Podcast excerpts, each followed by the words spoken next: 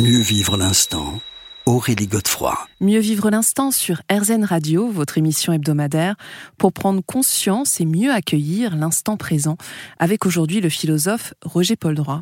Alors Roger Paul Droit, avant de revenir à votre livre, j'aimerais que l'on s'arrête sur une notion que vous avez beaucoup explorée, euh, celle du temps et aussi celle de l'instant présent.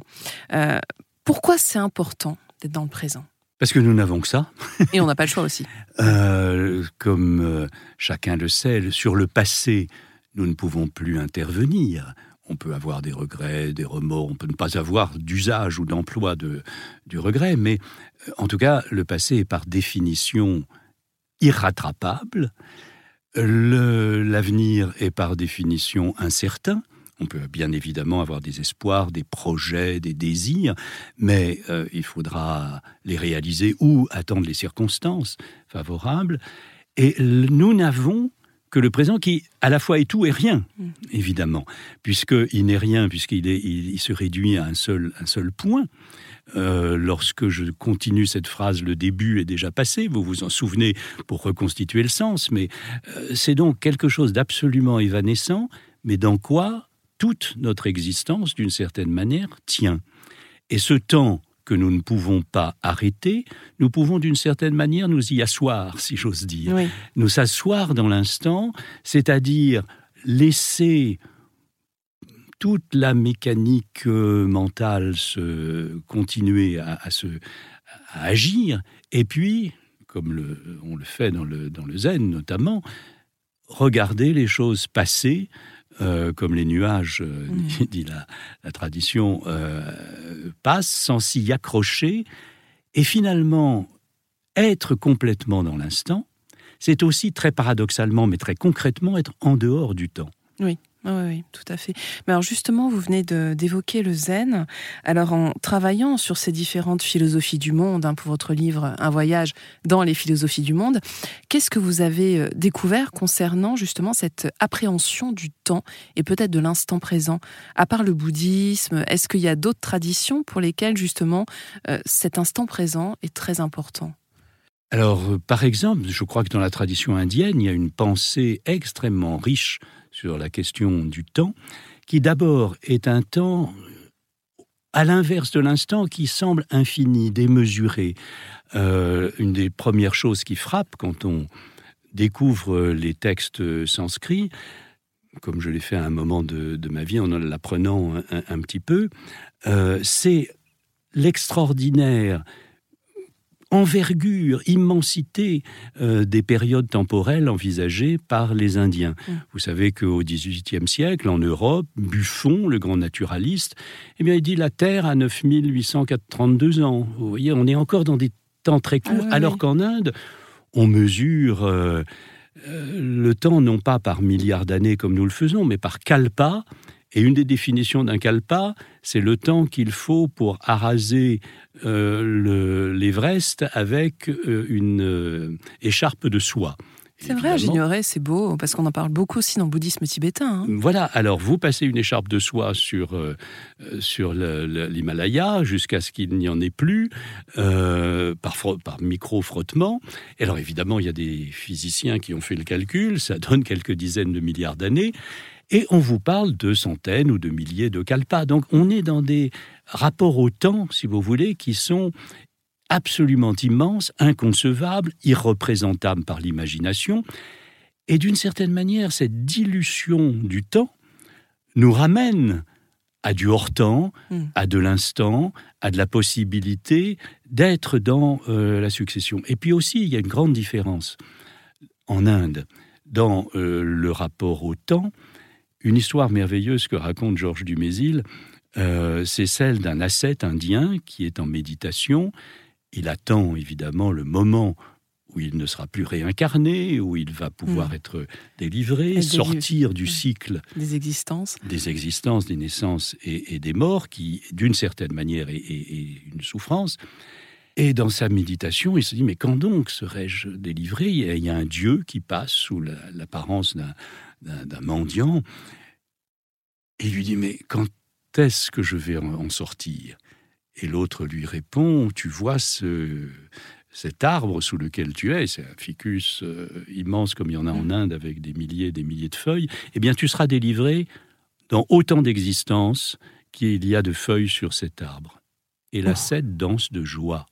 Il danse de joie parce qu'il c'est un nombre fini, même s'il y a des milliers d'existences. Mm. Un jour, euh, ça va, se, ça va se terminer. Alors que l'occidental de tradition chrétienne de l'Europe, euh, il, n'a qu'une seule existence pour gagner un salut infini. Et donc c'est un sprint, si vous hmm. voulez. Et là, il y a des rapports au temps et à l'instant qui sont profondément distincts. On poursuit cette discussion dans quelques minutes.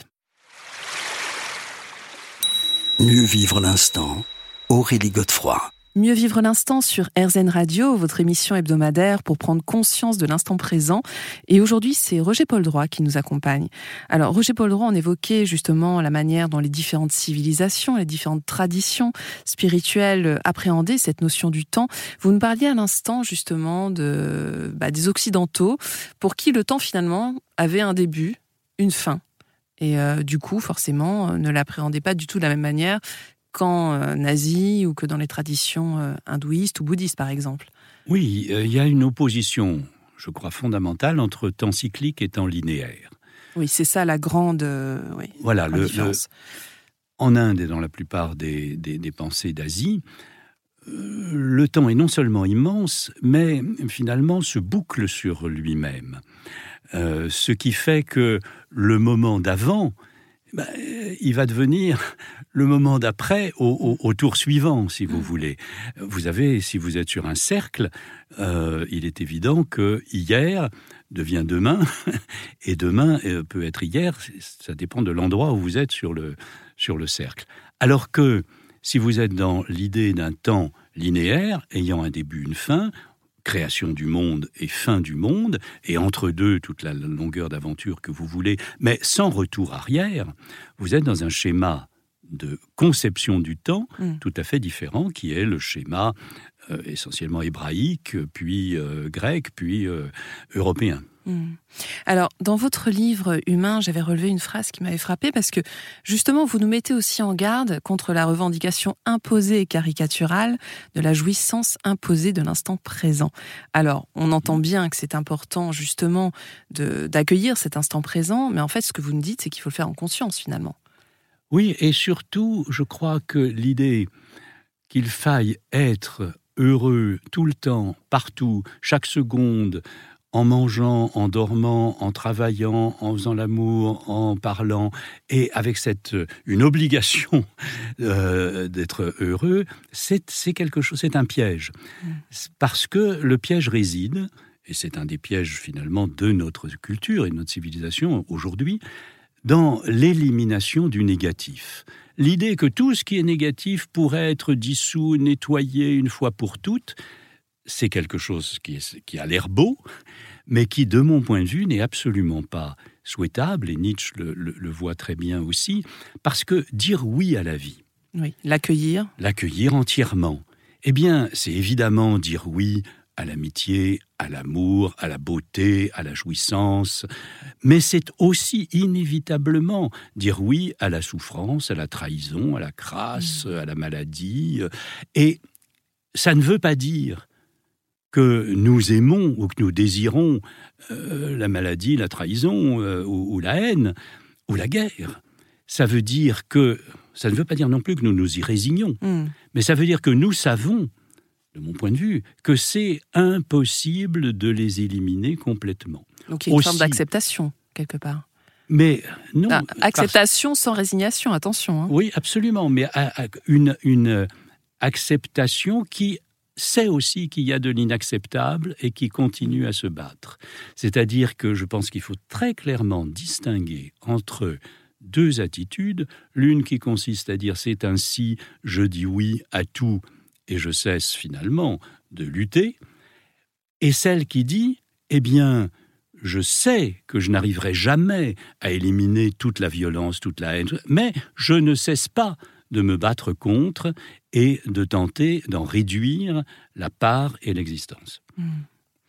Alors Roger Paul Droit, euh, on va revenir à votre livre Je marche donc je pense, après cette longue parenthèse sur le temps, euh, mais qui était passionnante. On se retrouve dans quelques minutes et on évoquera notamment ce que vous, euh, disiez tout à l'heure, enfin, pour voir ce qui se passe au niveau du cerveau, parce que ça, c'est quand même la clé du livre. Mieux vivre l'instant, Aurélie Godefroy. Mieux vivre l'instant sur RZN Radio, votre émission hebdomadaire pour prendre conscience, accueillir l'instant présent, avec aujourd'hui Roger Paul Droit. Alors Roger Paul Droit, je rappelle que vous avez publié avec Yves Agide Je marche donc je pense, c'est aux éditions Albin Michel. Et en début d'émission, vous commenciez à nous dire un petit peu ce qui se passait au niveau du cerveau euh, concernant la marche. Alors est-ce que vous pouvez nous en dire un petit peu plus? Qu'est-ce qui concrètement, qu'est-ce qui se passe? Alors ce sont des choses que j'ai apprises. Oui. Euh, mais nous n'avons pas la chance d'avoir Yves Agide avec nous. donc. Je parle à, sa place, puisqu'il est, il est actuellement hors de France. Euh, ce qui se passe dans le cerveau, c'est très euh, complexe, mais il l'explique de façon tout à fait claire et simple. Il y a d'abord un déclenchement de la décision de marcher. Euh, qui se passe. C'est l'intention, en fait. L'intention, et je, décide euh, de marcher, et ça correspond à un processus à l'intérieur de nos neurones. Mais ensuite, il faut aller chercher, et c'est pas nous qui le faisons, c'est l'ensemble des automatismes de notre pensée, il faut aller chercher des programmes de marche. Nous avons des programmes qui sont euh, acquis, qui sont mémorisés. Ce n'est pas le même programme de marche, c'est-à-dire d'intensité des pas, de vitesse, de, euh, de rapport aux muscles, que vous mettez en route si vous êtes sur un sentier escarpé de montagne, vous allez avoir des petits pas très courts, et ça, ou si vous êtes sur un, trottoir plat en ville, vous allez allonger le pas, avoir un rythme plus, plus soutenu. Et ces programmes, ils sont logés euh, dans une partie du cerveau qui s'appelle les noyaux gris. Oh là là, les noyaux gris, qu'est-ce que ça m'a euh, interpellé en lisant votre livre. Euh, c'est ce qu'on appelle ça le cerveau reptilien. C'est la, la, partie la plus, la plus ancienne de notre, de notre cerveau. Et ces noyaux gris, ils vont d'une certaine manière contrôler l'automatisme de la marche. Parce que quand vous marchez, évidemment, vous ne pensez pas au fait d'avancer la jambe droite puis la jambe gauche, etc. Vous pensez à autre chose. Sauf si vous marchez en pleine conscience ce qui peut arriver. Effectivement. Et là, vous pouvez reprendre le contrôle et, la, conscience pleine de ces fonctions qui sont d'habitude gérées de manière subconsciente ou, automatique.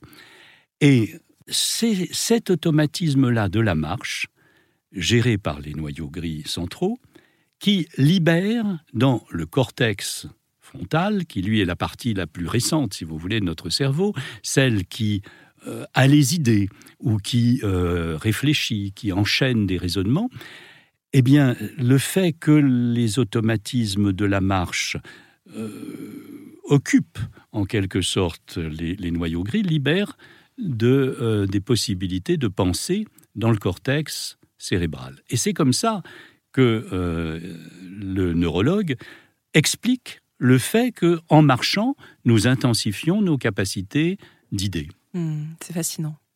Alors, euh, il y a aussi un aspect qui est très important, et en fait, moi, je m'y attendais pas en lisant votre livre, c'est la question de la démarche. Alors, vous nous dites que les Romains y étaient très attentifs, et en fait, effectivement, ça en dit beaucoup aussi, selon vous, sur la personnalité psychologique de la personne. Hein. voilà, c'est que ça, c'est le mécanisme général, mais ce qu'on oublie, c'est que nous marchons chacun d'une manière absolument individuelle, singulière, dans les déplacements, dans les, le, rythme des pas, dans le déhanché, dans le ballon des bras, etc. Nous avons quelque chose qui nous singularise et le neurologue Yves dit qu'il diagnostique dans son cabinet de quelle pathologie souffre un de ses consultants, euh, simplement en le voyant entrer si mmh. vous voulez. Et ça, c'est une acuité, évidemment, du regard médical que nous n'avons pas, mais nous ne sommes pas assez attentifs au fait que selon la démarche, quelque chose s'exprime. Il y a des gens qui marchent de manière euh, un peu arrogante, un peu prétentieuse, un peu vaine, ou d'autres euh, de façon timide. Les ados ne marchent pas exactement de la même manière que les adultes, et a fortiori les seniors. Mais chaque personne aussi a son individualité. Et mmh. vous parliez des Romains, une des choses, moi, qui m'a frappé quand j'ai étudié ces questions, c'est que les Romains se souvenaient de la manière de marcher de leurs amis.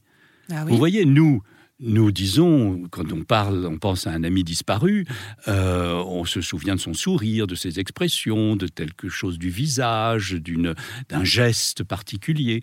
Eux se souvenaient de la démarche, la manière de parler, de manger, de marcher. de marcher pardon, de quelqu'un était aussi singulière pour eux, aussi individualisante que ces manières de euh, sourire, de s'exprimer, euh, de, de, manger aussi, enfin des choses, des traits de caractère qui sont en fait des traits de marche.